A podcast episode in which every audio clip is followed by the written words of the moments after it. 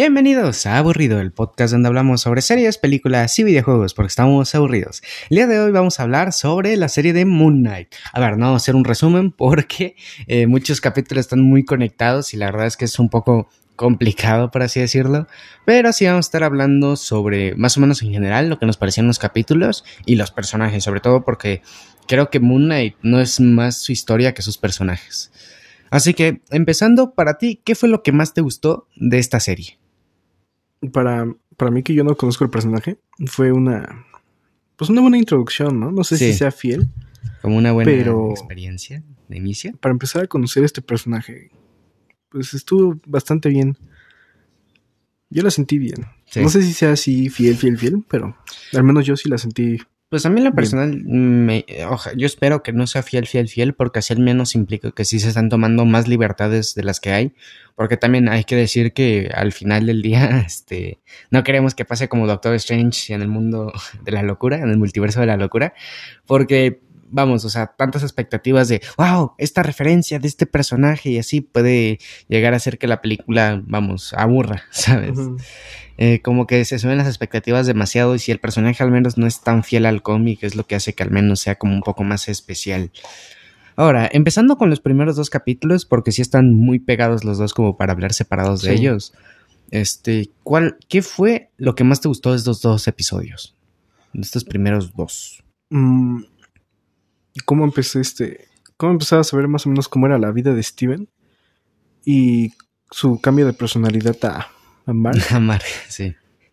Pero también, a, mí en lo personal, lo que más me gustó, creo que más allá de solamente Steven, fue un poco la introducción del villano de Harrow. Es un villano que si bien tiene, vamos, lo normal de estoy intentando salvar al mundo, yo soy la salvación, pero al final es el malo maloso de turno. Pienso que al menos su introducción sí fue muchísimo mejor implementada que en otros villanos de otras series. Por ejemplo, tenemos a los Guardianes del Tiempo en Loki, que sabemos, ¿no? Que pueden llegar a ser los villanos, pero su introducción no llega a ser fuerte hasta ya un capítulo 8, capítulo tal, o bueno, capítulo 8 no, pero ya en capítulos adelantados me refiero. O lo mismo, por ejemplo, con WandaVision, que si bien sabemos que como tal Wanda es la villana, no se nos introduce hasta, ¿sabes? Hasta que llegamos a cierto punto para después cambiar a Agatha y pues como que no queda tan bien. En cambio aquí al menos se nos introduce que además de ser un villano, siempre tiene como su parte cómica, la cual es de que no puede usar sus poderes para matar a Steven, precisamente porque tiene dos personalidades, o lo que se muestra en un futuro serían como dos almas, al menos en esta como mitología egipcia. Entonces yo, yo pienso que al menos esta introducción de este villano, en lo personal, sí está mejor implementada que en muchas otras series de Marvel. Es que, o sea, sí luego tenemos villanos genéricos como el de Falcon y el Soldado del Invierno, o sea que, bueno, o sea, no es que sean malos villanos per se. Son olvidables. Son olvidables. Y su introducción llega a ser hasta capítulos más adelantados. Y cuando llega a ser su introducción en estos capítulos que son más pegados, más juntos entre sí, está bastante bien. Ahora, de los personajes, tenemos a, bueno, tenemos a Steven, a Mark, tenemos a Leila y tenemos a Harrow. ¿De cuál de estos tres personajes que son los que más se muestran en pantalla son tus favoritos? Pues la personalidad de Steven es la que más, este, me gustó a mí en sí, Está como mejor implementada. Pero además el eh, como este aspecto de que de por sí es un muy buen actor el que lo interpreta, pero un muy, muy, muy buen actor, como vemos en, vamos, futuros episodios. Y la verdad es que a mí en lo personal, a ver, Harrow no, es mi favorito y creo que Leila, su introducción no es tan deseable, vaya. ¿Sabes? Como este personaje, sí. Eh, X. Sí, como que aparece a ayudar y a mover la trama, pero no le dan esa importancia que tienen futuras apariciones. Este, o sea, sí se la dan, pero ya hasta como el final del, episodio, cuando Mark de como muestra esta parte de no quiero como desligarme de, de Honsu era. Sí, de Honsu, de el dios que lo ayuda, porque él elegiría a su esposa. Que a ver, luego descubrimos que como tal no es así, pero ya llegaremos a eso. Ahora, pasando al tercer episodio, que es cuando llegamos a, Egipto. Sí. Ya como tal. Eh, sí tengo que decir, a ver, a mí en lo personal la introducción no me gustó tanto. O sea, sé, que me estoy quejando mucho de las introducciones de todos los personajes, villanos y tal, pero es que aquí empieza con una pelea que se ve que va a escalar y que nos van a mostrar información y qué va a pasar para que después eh, Mark... un cambio de, personalidad este, resulte que Mark dejó escapar a los villanos e incluso se hace el chiste de ¿qué hacen ustedes aquí? Tú nos dejaste ir, ¿sabes? Y si no entiendes el chiste a la primera o así, realmente se puede hacer tedioso. Yo, yo lo sentí tedioso porque es como, ah, ¿sabes? No, o sea, no, siento que esa parte de introducción no queda bien como ese chiste, vaya. Eh, pero no sé tú cómo lo veas realmente. Pues, pues sí, más o menos este, siento lo mismo que... Sí, un poco como como que está un poco pegado esa parte a propósito. Digo, también Marvel se ha vuelto entre comedia y acción bastante feo últimamente, entonces, pues eso. Aunque hay que decir que al menos en partes posteriores de esto sí tiene como más que ofrecer más allá de solo eso, porque estamos hablando de que van como en la casa de un excéntrico millonario que tiene un cadáver de una momia o bueno, un cadáver momificado en su propio patio. Entonces, ese nivel de absurdez sí me gustó, pero después el millonario no hace nada, o sea, literalmente no hace absolutamente nada. Y al menos se nos muestra, de hecho, a mí se me hizo curioso el cómo Steve, porque Steven sabía más de arqueología y así que Mark, siendo teóricamente el mismo, cuerpo, cuerpo. Y sería como estudiar al mismo tiempo, los mismos años o así.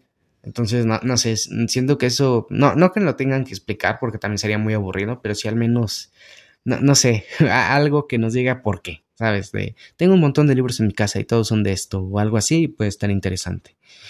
Pero de ahí en fuera, eh, pues el combate está bastante bien, al menos en este episodio. Se me hace más fluido que en los primeros dos episodios. Bueno, el primer episodio como tal no hubo combate.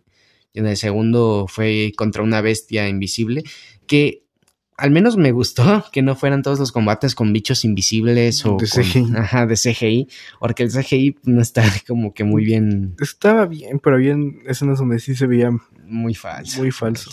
A ver, el CGI está mejor que el tercer ojo de Doctor Strange, eso es, eso es definitivo. Pero pues sí, al menos esa parte siento que está mejor implementada aquí.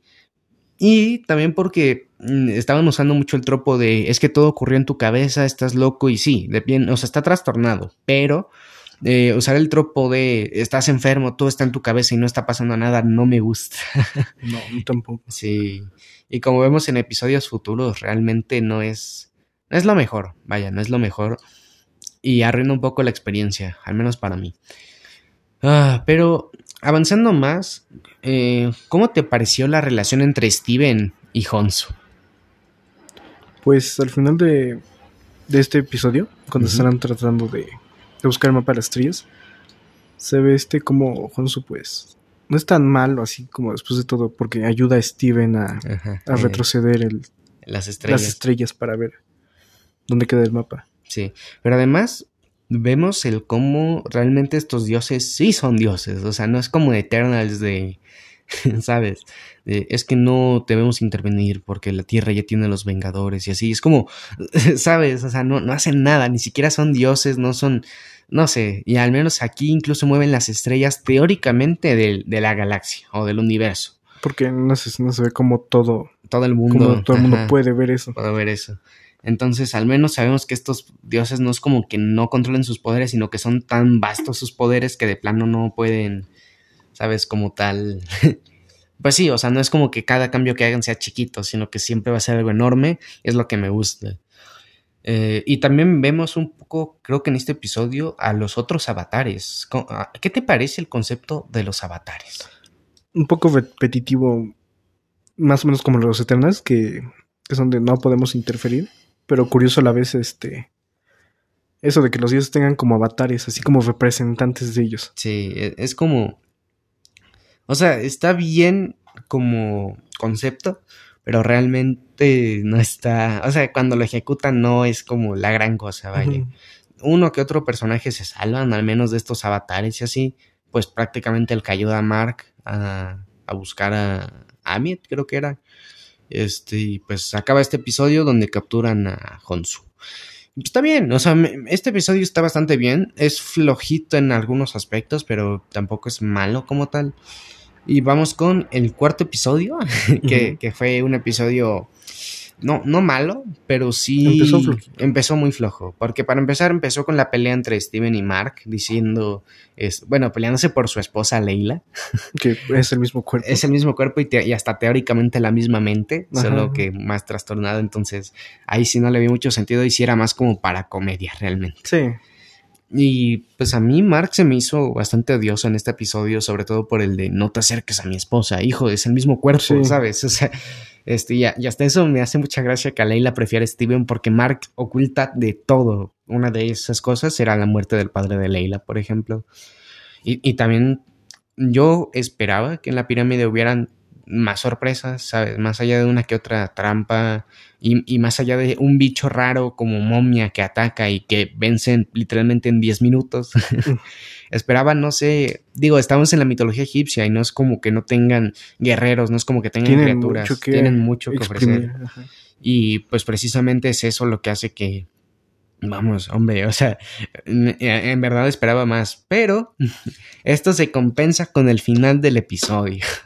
si tú lo quieres decir, este... Pues, este, prácticamente el final, este, cuando Mark y Lilia están discutiendo sobre la muerte de su padre, llega Harrow y le mete como tres balazos a, Mark y se muere pero no, o sea, no es como que se muere y revive por el poder de la luna, de que Han Solo eligió porque él ya tenía un poder oculto o algo así, sino que se muere, o sea, literalmente se, muere. Y no me acuerdo si era en el siguiente episodio donde ya estaban en el hospital. Sí. Sí. Bueno, en este te dan la introducción a cuando está entrando. Cuando está entrando al hospital. Y esta es la parte que a, a nosotros menos nos gustó. que fue como este aspecto de yo soy tu doctor y estoy intentando ayudarte. Este, todo lo que tú vives, Mark, esa base de traumas y que no sé qué, y todo eso. Es, este, es un concepto que a mí en lo personal no me gusta. No, es muy rebuscado, muy, muy rebuscado. Y, y, todo para que además ni siquiera sea como bien hecho, ¿sabes? No es como que en verdad te lo creas. Por ejemplo, en Ash vs. Devil Dead hicieron algo parecido. Y ahí no estaba tan mal precisamente porque, una, sabíamos que no era cierta, o sea, llevamos ya dos temporadas. Yo, yo creo que ese es el problema de ese, de ese tipo de concepto. Sí. Que... Que sabemos que esa parte no es verdad. Que te lo dicen que es verdad. Entonces es como de... Así como de toda esta serie se basó en tus mentes y en tus recuerdos. Y es un, esa es una creepypasta barata del 2012. Entonces, pues sí. Pero además, y Nash vs. Devil Dead también lo usaban como recurso cómico, que al menos no era todo súper serio y así, sino que la personalidad del propio Ash era de, pues te voy a patear el trasero. Y, y, al menos... Pues Nash tenía como cierto fin. Sí. Porque pues era el demonio tratando de controlar a Ash. De controlar a Ash. Y además, pues tenía más lógica porque también era un plan de Ash para atrapar al demonio. Entonces, pues eso es lo que hacía que no se sintiera tan plano esa parte. Y al menos aquí, si bien no es que se sienta plano, ya que cuando más avanza el siguiente capítulo, más se nos muestra un poco que en realidad no es como tal de que todo está en tu mente, sino que es como una especie de infierno. De infierno egipcio. y está muy bien hecho. De hecho, me gusta porque además mencionan ciertas cosas como, por ejemplo, el paisaje de los juncos, creo que era. Que era el campo de los juncos. El campo de los juncos, el cual es ya como el más allá como tal, donde puedes descansar eternamente. Y me, gustó que además de eso tuviera como que estas arenas que si caes en ellas te pierdes y literalmente te mueres. Este, y está bastante bien. Además de otro pequeño concepto, el cual es el de las almas. Que Mark tiene dos personalidades. Bueno, dos personalidades entre comillas y este y lo cuentan como dos almas. Y al ser dos vidas que han estado viviendo de formas diferentes por ejemplo Steven eh, tiene recuerdos que Mark no tiene y Mark tiene recuerdos que Steven obviamente no tiene haciendo que tengan que complementar esos vacíos que tienen para que se alinee su viendo sus recuerdos que no es un concepto tampoco nuevo digo lo hemos visto en muchas series donde vemos el pasado de alguien en sus recuerdos y así entonces no es que sea muy nuevo pero se agrega más al personaje ya que una pobre de Mark sí. el pobre de Mark sufrió muchísimo por porque al estar viendo su pasado se puede ver como sí. como si era Abusado. Abusado por su madre. O sea, y cómo murió su hermano, que, a ver, hay que decirlo, no fue culpa de Mark. ¿eh? Ahí sí no fue culpa de Mark, porque los papás, quién sabe dónde estaban, les valió completamente. Pero al menos sí podemos decir que Mark sí la pasó mal, pero no por eso odiaba a su madre. Lo cual es algo importante porque en cierta parte se nos muestra cómo Mark llega, o sea, se queda afuera del funeral de su madre y no puede entrar, no es capaz de entrar y va caminando en la calle llorando y después cambia de personalidad y está Steven y Steven saca el teléfono y dice, ah, hola mamá, ¿cómo estás? Que no sé qué, sí, ¿sabes qué? Me volví a perder. Y está feo porque además de que es turbio, o sea, es, muy turbio, eh, es triste, o sea, y empatizas el doble con Mark a pesar de que en capítulos anteriores haya sido un cretino. Y además de que es un mercenario, vaya, o sea, que matar no es como que lo que peor se le da, vaya. Eh, es muy interesante, es muy interesante. Y además en este capítulo, como tú me habías contado, Ajá. se habías llorado un poco por Steven. Sí. Que Steven por fin agarra un poco de valor para pelear y, y ayudar a Mark. Termina cayendo a las, arenas, Y termina muriendo. Entre comillas, porque sabemos que está en la mente de Mark, pero también es como un gesto noble que Mark quiere ir a salvar a. Vamos, a Steven. En el siguiente episodio, pero al menos aquí se termina como yendo a esta tierra de los juncos y es triste, es muy, muy triste. A ver, no, o sea, no es como que digas, wow, voy a llorar 10 días por esto, no es como la mente, no es como la muerte de Morbius se llamaba. Sí, ¿no? De Morbius de Loki. Morbius. Esa, muerte sí me dolió más, esa muerte sí me dolió muchísimo más. Bueno, muerte igual, entre comillas, pero eso. Y en el siguiente episodio ya es cuando las cosas se empiezan a solucionar como en cualquier serie de Marvel. Ya es cuando todos van perdiendo y de repente, ah, vamos ganando. Pero al menos aquí tiene sentido porque de hecho hicieron un plan para sacar a Mark del inframundo, liberar a Honsu y batallar contra Amit, haciendo que al menos no sea como el típico giro de este, pues me saco un plan de, la nada. De o, pura casualidad. sí, o de repente ya no tengo superpoderes porque, no sé, giro de la trama. Pero incluso se me hace interesante como el concepto del villano es de que, además, Amit lo dice, ni siquiera eres puro, pero yo te quiero como mi avatar, ¿sabes? Este, y tú y yo vamos a salvar al mundo y etcétera, etcétera, que también el concepto de matar a la gente antes de que haga algo malo o matarla después de que haga algo malo, matar como tal está mal, pero al menos estos dos conceptos no es como que estén erróneos del todo, ¿sabes? Al menos para esta parte del universo de Marvel, porque eso implicaría que Thanos pudo haber muerto antes de que hiciera algo malo y también implicaría que eh, si por ejemplo Thanos después lo hizo, igual murió, eh, haciendo la misma ideología que Honsu, que tienen la oportunidad de elegir antes de hacerlo y... si no, pues... si no, pues ya me matan. Y, por eso siento que Honsu, si bien no es el malo de la historia, tampoco es el bueno, ¿sabes? Porque, a ver, sigue matando. Es como e, ese límite que tiene, como por ejemplo Spider-Man, que no mata, nada más los atrapa. Pero sí lo mantiene ahí de yo hago lo mejor, lo correcto, y considerando que es un dios con poderes infinitos, entre muchas comillas, pues sí tiene lógica, tiene mucha lógica. Y entonces, avanzando más con esa trama, pues terminan reviviendo, vamos, a Mark. A Mark. y sí, no. Oh, Dios. Es que es mucho, es muchísimo. Y hasta eso lo estamos haciendo en modo speedrun. Nos está tomando bastante poco para lo que es. Pero sí, terminan reviviendo a Mark. Eh, y a Steven. Y ahora me gusta porque además los dos se pueden comunicar en medio del combate. El cómo, por ejemplo, Steven los ataca, el cómo Steven ya no es de, ah, podemos platicar, sino que sabe que esto está mal, le están pasando mal. Dicen, ¿sabes qué? Vamos a atacar, vamos a ganar esta batalla. Y de hecho, incluso se ve como en la pelea contra Harrow. Eh, lo golpean contra la pared y él se limpia como su saco y sigue golpeando, ¿sabes? Es como algo muy interesante. Me recuerda mucho a Deadpool. Me recuerda mucho a Deadpool en ese aspecto de bromear en medio del combate. Diría Spider-Man, pero vamos, Spider-Man no mata. Eh, pero a ver, para ti, ¿cómo estuvo la batalla final entre los dioses? No lo sé, lo sentí muy raro. El CGI se veía muy falso. Falso. Y aparte no era como una lucha así que dijeras, uff, están. Ajá, no como Titanes del Pacífico, así, No, pues están una pirámide al fondo, nadie los vio, nadie se dio cuenta de nada. Sí, como muy genérica, ¿no? Al final del día. Y, a ver, no está mal. o sea, no está mal, tampoco voy a decir que es la peor batalla de todo Marvel, pero pudo haber estado muchísimo mejor. Pero, a ver, también el presupuesto fue relativamente limitado. Por eso mismo solo hay seis episodios y Loki tiene ocho, creo, ¿no? Sí, creo que sí. Loki tiene 8, WandaVision tiene 12, o sea, vamos, que el presupuesto estaba bastante limitado aquí. Ah, y pues, a ver, aquí es cuando el final decepciona por un momento. Por un momento, sí. Por un segundo, porque de repente eh, Mark está contra las cuerdas y oh, cambia de personalidad y de repente todos están muertos y aquí ya nos dan indicio de una tercera Que personalidad. ya se está dando en otros episodios, pero Sí. aquí ya es más obvio. Ajá, más claro. Y aquí es cuando ni siquiera Steven sabe qué fue lo que pasó. Que es curioso, pero vamos, sea. Sí. Y, y además de, vamos, no, no saber qué fue lo que pasó, eh, dejan vivir a Harrow, ¿sabes? Porque Leila dice, no tienes por qué pagar con él. Hija, él mató a tu padre, ¿sabes?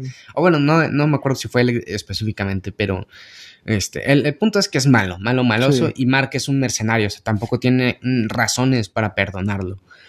Sin embargo, aquí es cuando Honsu por fin libera a Mark y como Leila, ajá, y como Leila ya es un avatar, este, ya no puede como pedirle que sea el avatar de Honsu. Ujú. Entonces Mark y Steve, porque ahora pueden hablar como al mismo tiempo, ¿no? Se despiertan en su cama. Steven, ¿funcionó? Sí, ¿no? Y súper alegres. Pasan una, unos créditos. Después viene la escena post créditos, ya saben, la esta para Sí. ver qué pasa. Y aparece... Harrow en un psiquiátrico en silla de ruedas, llega alguien por él. Y yo en esta parte me estaba preocupando porque dije, ay no, Sí. van a hacer una tontería como lo que hicieron en, Sí, en... ah, ¿Cómo se...? en, En Falcon. en Falcon de, de, que te necesitamos para ajá, que... de reclutar al Capitán América malo. y, Y- sí. Y ya empiezan a sacar, se ve como está en la entrada muertos los doctores. Los doctores, algunos pacientes. y ya cuando al final lo está sacando del hospital, y yo lo vi como trajeado. Sí. Este, al principio pensé que era Sí. Simo. Sí, sí. Y hasta un amigo también se preocupó porque también pensó que era Simo. Pero ahí, va, ahí va el giro de trama. Ya Entrando a la lo limusina. meten en una limusina y ahí está Honsu sentado. Súper de chill, además. Sí. Y, y en esa escena piensas, no sé, Honsu consiguió otro avatar y se viene a vengar de él, Sí, ¿no? y va a salir en la segunda temporada y Mark va a pelear contra el otro avatar, Ajá. quién sabe, ¿no? Y de la nada este Honsu le dice a Harrow, ¿conoce a Jake Looney? Y resulta Que- que es el propio Mark, Sí. Steven, es la o sea, tercera él- él es- es personalidad. la tercera personalidad y hasta habla en español diciendo, te llegó tu hora, y disparándole con una pistola silenciada. Es una de es de las mejores escenas post créditos que he visto. Es sin duda de las mejores escenas post créditos que he visto, porque está bien implementada, pero además no es como mal, no es- o sea, te da como las dudas de, ay, en serio, otra vez van a salvar a este villano y lo van a reutilizar para otra temporada o otra serie o incluso una película, ¿no? Pero ahora al menos sabes que no va a ser así, sino que realmente, bueno, o sea, re- realmente no buscan como un final feliz con esto. Sí. Al final del día, Mark sigue siendo teóricamente el esclavo de Honsu y Honsu no es el bueno. Y ahora tenemos una tercera personalidad. Así que yo creo fervientemente que sí va a haber tercera temporada. Segunda. Es, eh, bueno, segunda temporada. No, y una tercera, ¿cómo que no? ¿Cómo que no va a haber tercera? Y pues nada, esto ha sido todo por nuestra parte, Sí. ¿no? Es que es larguito y hasta eso lo hicimos en tiempo récord, bastante Sí. bien. A ver, no lo resumimos todo capítulo por capítulo como Detalle solemos hacer, detalle, pero, pero es que sí es mucho, es Sí. demasiado. Son episodios de una hora completos, o sea, no es tan- Media hora. Ajá, media hora y así. Y aunque ya lo hemos hecho, realmente aquí sí es más complicado porque hay muchos más detalles y referencias sí. que obviamente pues pegan. Entonces, pues nada, esto ha sido por todo por nuestra parte. Esperamos que hayan disfrutado este podcast y ya también hayan disfrutado la serie de Moon Knight. Y si no la han visto, vamos, es un incentivo para que la vean porque Sí. es muy buena. No es la mejor de Marvel, pero sigue siendo muy buena. Y pues nada, esto ha sido todo por nuestra parte. Nosotros nos despedimos. Adiós.